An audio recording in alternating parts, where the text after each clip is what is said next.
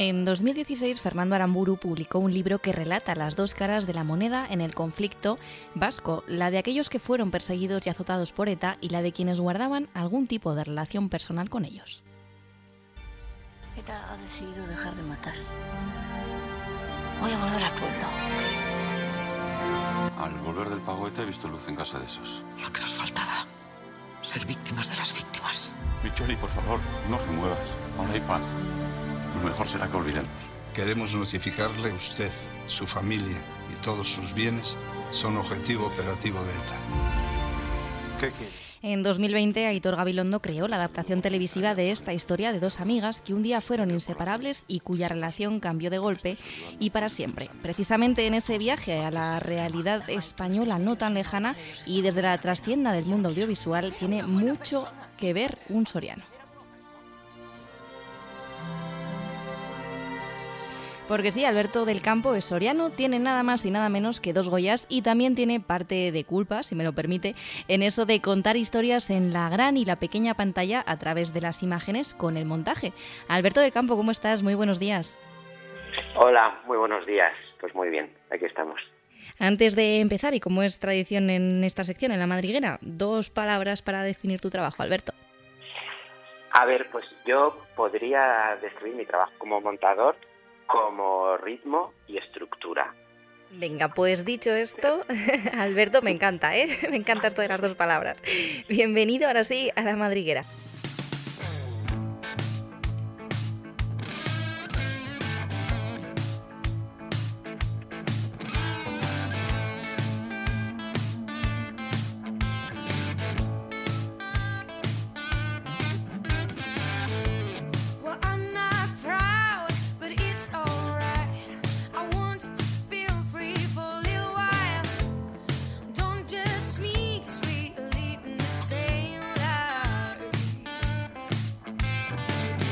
Alberto, tenemos muchos temas de los que hablar esta mañana y podríamos estar mucho, mucho rato con esta conversación, pero vamos desde lo último que ha pasado a lo primero que sucedió con ese certamen de cortos que se ha celebrado hace poquitos, poquitas semanas aquí en la ciudad de Soria, eh, que además te llevaste ese caballo de honor en la ceremonia de clausura con ese homenaje por parte de la organización.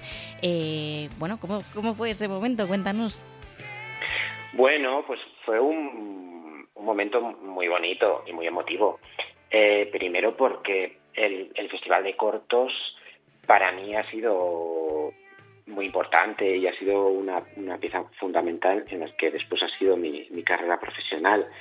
Entonces, bueno, pues recibir este homenaje del Festival de Cortos de mi ciudad eh, y además pues con el añadido que me entregó el, el premio Mi Madre como sorpresa, pues fue muy, muy emotivo y un momento mágico para mí.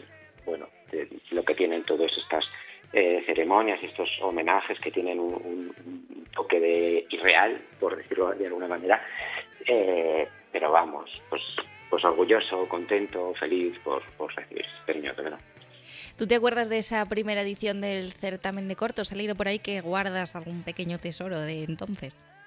Me acuerdo, me acuerdo mucho me acuerdo muchísimo, me acuerdo de, me acuerdo de casi todo. Tengo los, los programas, eh, sí, que me acuerdo, yo creo que estuve en casi, en, cada minuto del festival, en cada charla, en cada coloquio, en cada proyección que hubo, creo que asistí a todo. Para mí fue una, una revolución. Yo en aquel momento era un apasionado de cine, eh, eh, estaba hacía cortos en Soria, cortos muy amateur, pero hacía, y en aquel momento en Soria conocía a muy pocas personas que hicieran cortos, tenía amigos míos que los hacían conmigo, que me ayudaban, pero no conocía este circuito de cortos.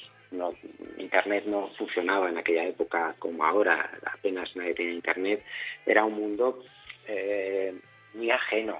Entonces, de pronto que en el festival de cortos vinieran tantos, tantos creadores, tantos directores y directoras de cine, que eran gente joven, que eran gente con la que te podías identificar, pues fue algo muy bonito. Además que vinieron directores de, cine, presentaron sus películas aquí en Soria.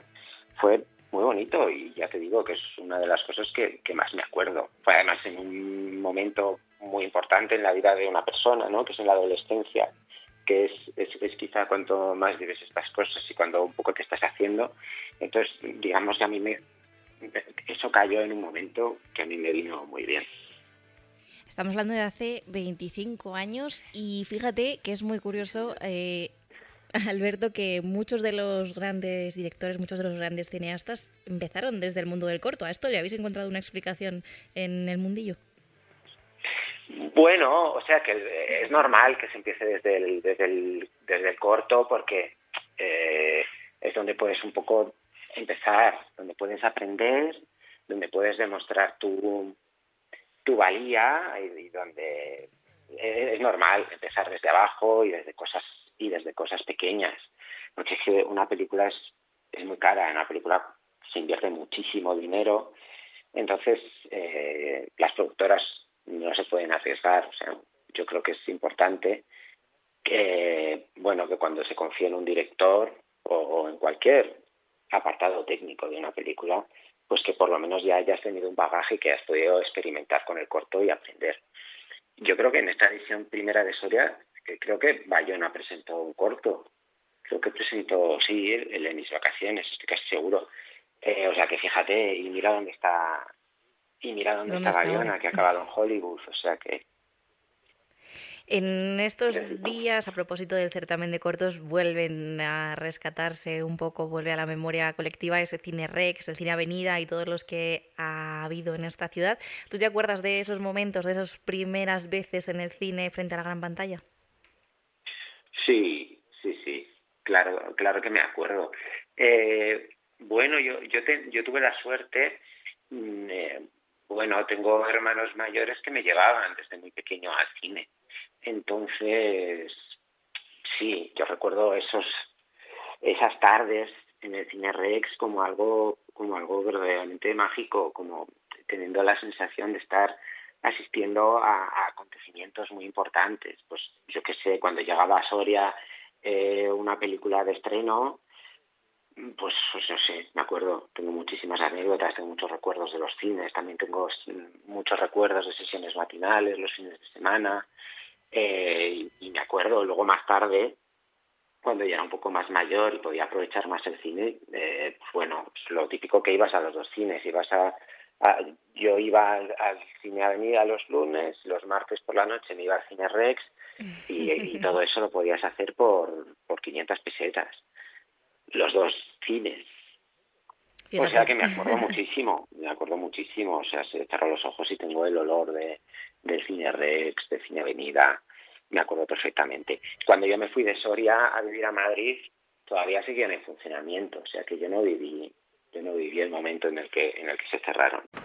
Primero vamos a brindar por este grupo, que es lo más grande que ha aparecido en mi vida. Porque os quiero. Porque somos el Puma 93. Y nada puede con nosotros. Somos una familia. Alberto, estamos escuchando un trocito del tráiler de Antidisturbios, eh, una de las series también de las que te has ocupado del montaje y de las más sonadas de los últimos años. ¿Cómo recuerdas ese proceso de montaje? ¿Qué dirías que lo hizo eh, especial o sobre todo algún referente o, qué, eran los aspectos que más queríais destacar? Bueno, el montaje de, Antidisturbios eh, lo planteamos desde desde, digamos, desde una primera parte como más violenta y el, y el montaje tiene una evolución a lo largo de la serie hacia un montaje como más introspectivo. Esto, eh, esto como es, o, qué quiere decir, digamos que la primera parte de antidisturbios, cuando estamos con los verdaderos antidisturbios, cuando eh, la, la serie tiene como una parte más física, donde asistimos como espectadores dentro de un grupo de antidisturbios al desalojo de, un, de una vivienda. Entonces, digamos que el espectador es capaz de estar dentro. Las cámaras eh, van detrás de los antidisturbios, las ópticas son angulares, esto quiere decir que, que, tenemos mucha profundidad de campo y la, cámara puede estar muy cerca de las personas. Entonces, el montaje lo hicimos mm, también de una manera muy violenta, ¿no? Los, son unos cortes feos, son unos cortes muy invisibles. En el montaje, normalmente, cuando se unen los planos, se intentan unir de modo que el espectador no perciba que ha habido un cambio de plano. Nosotros vemos películas y no nos enteramos de cuando la cámara cambia. Si nos fijamos, sí, pero tú estás metido en la historia y no lo sigues. En Antidisturbios queríamos que se notara y que el corte fuera brusco y que fuera duro, de modo que esa violencia también se, se transmitiera al espectador por medio de, de, las acciones. Muchas veces son acciones cortadas o está hablando un personaje y hay un, un corte en el mismo plano y sigue hablando. Y luego, a lo largo, según avanza la serie y según el punto de vista de la serie va cambiando hacia el punto de vista de una detective, pues el montaje se va volviendo más invisible y, digamos que se convierte en un montaje académico, ¿no?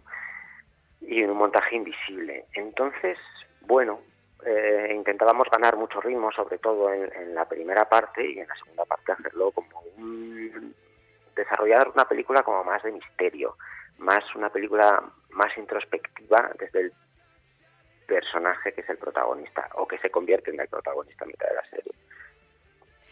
¿Hay mucha diferencia entre montar series y montar películas o depende, evidentemente, es una pregunta un poco, pero del carácter de la película? Quiero decir, en sí de base es muy distinto una serie a una película de televisión o, no hay tanta diferencia en realidad? Sí, a ver, em, depende mucho del proyecto y depende mucho de la naturaleza de la serie y para qué plataforma se haga y sobre todo para qué público va destinada.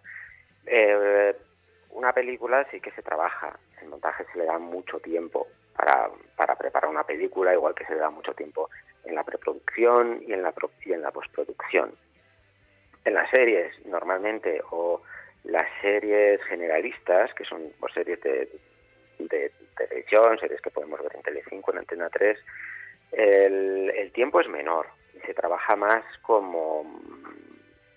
Se trabaja con mucho menos tiempo que una película y se trabaja más desde una manera de producir como una cantidad determinada de capítulos que para, bueno pues para para rellenar el hueco de la parrilla que tienen destinado. Esto no quiere decir que sean mejores ni peores sino que se dedica se dedica menos tiempo. En las películas dedicamos muchísimo tiempo de montaje. Digamos que a lo mejor un capítulo de una serie generalista si me pongo en algún ejemplo de alguna serie que he hecho yo, pues bueno, teníamos dos semanas para, para montar ese capítulo y a lo mejor para una serie, ah, perdón, y a lo mejor para una película, pues he tenido eh, 21 o 22 semanas para esa película. O sea que, el planteamiento es, es, es, completamente distinto. Luego hay otro tipo de series, como puede ser serie, la serie de Patria o la serie de Antidisturbios, que se han trabajado como si fuera una película se han, se han trabajado desde el principio como si fuera una película y se le ha dado tiempo de película una película dividida en ocho capítulos o ocho, o ocho películas que forman un conjunto que es la serie, ¿no? Como lo quieras llamar. Pero digamos que las series de antidisturbios y de patria a nivel de trabajo han sido igual que una película. La única diferencia es que a, a nivel estructural o a nivel narrativo las hemos podido dividir en ocho partes en el caso de patria y en seis partes en el caso de antidisturbios. Claro, porque al final hay tantos personajes, tantos hilos que mm, mantener lo que nos decías, ¿no? Que el espectador no se pierda y que, no note tampoco esos cambios, no tiene que ser nada sencillo. No, bueno, en el caso de en el caso de la serie de Patria fue especialmente complicado porque Patria son muchos personajes en varias épocas y la serie está entrelazada. Unos personajes se cruzan con otros personajes, en otras épocas, en diferentes momentos, y el espectador tiene que ser capaz de seguir el hilo narrativo de cada uno, entender lo que le está pasando en el futuro y lo que le está pasando en el pasado, ¿no? lo que le está pasando a cada uno. Bueno, pues todo esto, el, el montaje que tiene esta parte mágica, que dependiendo de cómo ordenas las secuencias, pues se pueden entender de una manera o de otra y al espectador pues le puede causar una sensación u otra. Puede ser tanto desde el punto de vista que simplemente el espectador entienda la historia o no y sobre todo de cómo al espectador le llega a nivel emocional. Y eso tiene que ver mucho, si me pongo en el caso de Patria, de cómo ordenar las secuencias, de qué, de qué historia pones primero, qué historia pones después, qué cantidad de peso emocional em, dejas caer en cada capítulo a cada personaje. Y bueno, eso es un proceso muy bonito. Vamos probando, vamos haciendo diferentes órdenes del capítulo, de la secuencia, lo vamos viendo y, vamos viendo, ¿no? Esta cosa de alquimia que tiene, que dependiendo del orden que haces de las secuencias, pues te da eh, un significado o te da otro. Estuve viajando por muchos sitios, haciendo el tonto. Una noche iba tan borracho que tuve que parar. Me tumbé y vi el cielo lleno de estrellas. Cuando me desperté, estaba aquí, en este valle. Alberto, aprovecho el tráiler de Asbestas para pedirte que nos hables un poquito de Caballo Films, de esa aventura que empezó hace 12 años, 11 años, en 2012, y en la que está Rodrigo Sorogoyen. Sí, pues em, bueno, Caballo Films eh, es una productora que surge de la necesidad de, de buscar nuestro hueco dentro de la industria y dentro del audiovisual. Nosotros la formamos, pues sí, hace 12 años, y la formamos con la idea de, de poder trabajar de esto, y incluso ni siquiera con la idea de poder trabajar de esto, sino de poder eh, realizar nuestros trabajos y realizar nuestros proyectos. Hoy en día nos podemos ganar la vida con, la productora pero pero durante muchos años no, ha sido así. Nosotros trabajábamos, pues eh, la, productora formamos un grupo de amigos, pero estaba Rodrigo Sorgoyen, Borja Soler, Eduardo Villanueva, ahora tenemos otro, otro socio que se llama Nacho Lavilla, pero la formamos un grupo de amigos que, bueno, nos dedicamos al audiovisual, pero queríamos hacer nuestros propios proyectos y hacer proyectos eh, de calidad y hacer proyectos que a nosotros nos gustaran como espectadores, que fueran proyectos que nosotros lo, eh, fuera lo que queríamos ver. Todos éramos unos, unos apasionados del cine, pero digamos que no que es muy difícil encontrar un hueco en la industria y es como difícil empezar. Entonces, bueno, decidimos decidimos arriesgarnos y, empezar nosotros por nuestra cuenta. Em, la primera, el primer proyecto que hicimos importante fue Stockholm, que que la hicimos un poco de manera ajena a la industria. Es una película que producimos que con crowdfunding, ¿no? que es este, este sistema de financiación de micromecenazgos en los que bueno familiares amigos pueden aportar pequeñas cantidades de dinero y bueno era una producción muy barata muy pequeñita pero que la hicimos con mucho con mucho amor, con mucho cariño y con, y con toda la profesionalidad que pudimos aportar en aquel momento. Y, salió bien, nos salió bien eh, la película, tuvo muy buen recorrido por festivales, eh, consiguió algunas nominaciones a los Goya y, también conseguimos que se estrenara en salas, que era el, el objetivo el objetivo principal.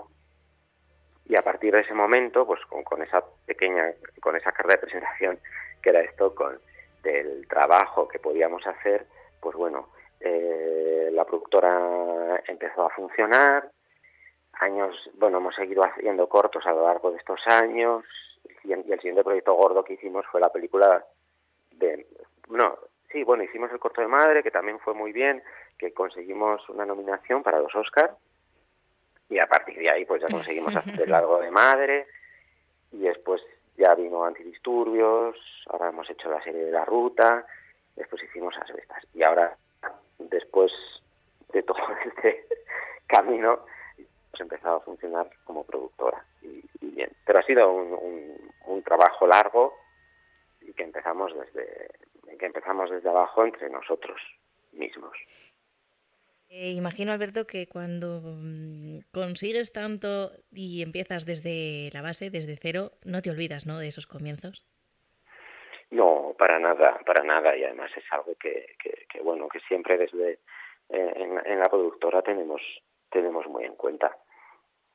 Tenemos muy en cuenta. También tenemos en cuenta que nosotros no hemos hecho nada más que empezar y que, y que el mundo del cine es un, es un mundo difícil. Entonces, bueno, eh, no tenemos la sensación de estar no sé cómo decir, no tengo la, la sensación que la productora sea una gran productora, que tenemos muchas películas, muchos proyectos, tenemos los proyectos que a la productora le interesan y proyectos que, que, que, que nos interesan por su, por su calidad cinematográfica sobre todo. Eh, esa cierta independencia o a la hora de, de poder elegir los proyectos eh, tiene que ser eh, también pues pues muy chulo Alberto o sea el estar Sí. trabajando y poder sinceramente tiene que ser muy chulo poder elegir y tener esa cierta independencia y oye hablabas de mm, hacer productos que llegasen a la gente que gustasen y fíjate si han gustado a la gente y sobre todo a la crítica que quiero que recuerdes este momento Alberto del Campo.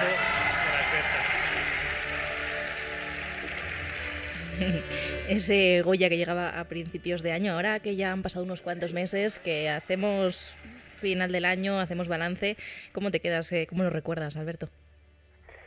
Pues, pues bueno, es verdad que, que según va pasando el tiempo eh, lo vas asimilando y vas viendo que es algo, algo eh, real. Porque todas estas ceremonias tienen algo de irreal, estás acostumbrado a verlos por la tele, pero sin embargo el estar así en la gala es un momento muy bonito y pasas muchos nervios, pero de alguna manera es que yo estoy allí con, con mis amigos, yo estoy allí con, pues sentado con, con, mi novia, sentado al, lado de Girasón, que es el músico, que es amigo mío de, de hace muchísimos años, estoy con Sorogoyen. Eh, tiene algo en el que estamos entre amigos y como, no sé, es algo que queda en casa. Eh, y luego con el tiempo, lo, con el tiempo sí, lo, lo, lo voy asimilando y voy entendiendo un poco lo, lo que significa. Pero como de primeras, con el, bueno, con la adrenalina del momento, con los nervios, eh, cuesta un poco asimilar. Quiero decir, estas cosas es como que se asimilan un poco mejor cuando le pasan a terceras personas. Pero cuando te pasan a mí, cuando te pasan a ti, es, es, es, es distinto. No sé cómo explicar. Pero sí, con el paso del tiempo te lo vas entendiendo. Era ya la segunda vez, no te pillaba de nuevas, en 2019 llegaba ese Goya por el reino, pero ¿dormiste esa noche en la que os dieron el Goya por Asbestas? ¿Dormimos esa noche? sí, sí, sí. Pero, pero poco, pero muy contento. Muy contento y muy, muy feliz. Ese momento es, es, es mágico. Los dos momentos, ¿eh? Son increíbles y, es algo muy bonito porque has visto has visto tantas veces de pequeño y has soñado muchas veces con, con, un momento así. Entonces es, es, es mágico, sí, es mágico y- y real de alguna manera. Alberto, está claro que quedan muchos éxitos por venir todavía y si son de la mano de Rodrigo Sorogoyen y de todo el equipo de Caballo Films, muchísimo mejor. ¿Tenéis ahora algo entre manos de lo que nos puedas hablar o lo dejamos para próximas entrevistas? Bueno, hay, hay muchos proyectos. En Caballo Films tenemos la suerte de que, bueno, pues con- contamos con, con, con, con Rodrigo Sorogoyen, que es un genio y es una persona muy trabajadora, con muchísimo talento y que, y que arrastra un equipo muy grande detrás de él.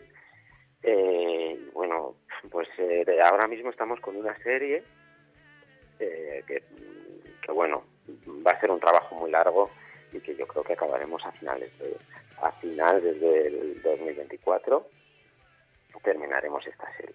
Y luego, pues bueno, sí, hay más proyectos que todavía están fraguándose y que imagino que, eh, que, que se oirá hablar de ellos dentro de un tiempo. No les perderemos la pista, Alberto, estaremos pendientes. Gracias por estar con nosotros este ratito en la madriguera de Vive Radio Soria. Muchas gracias a vosotros. Un abrazo.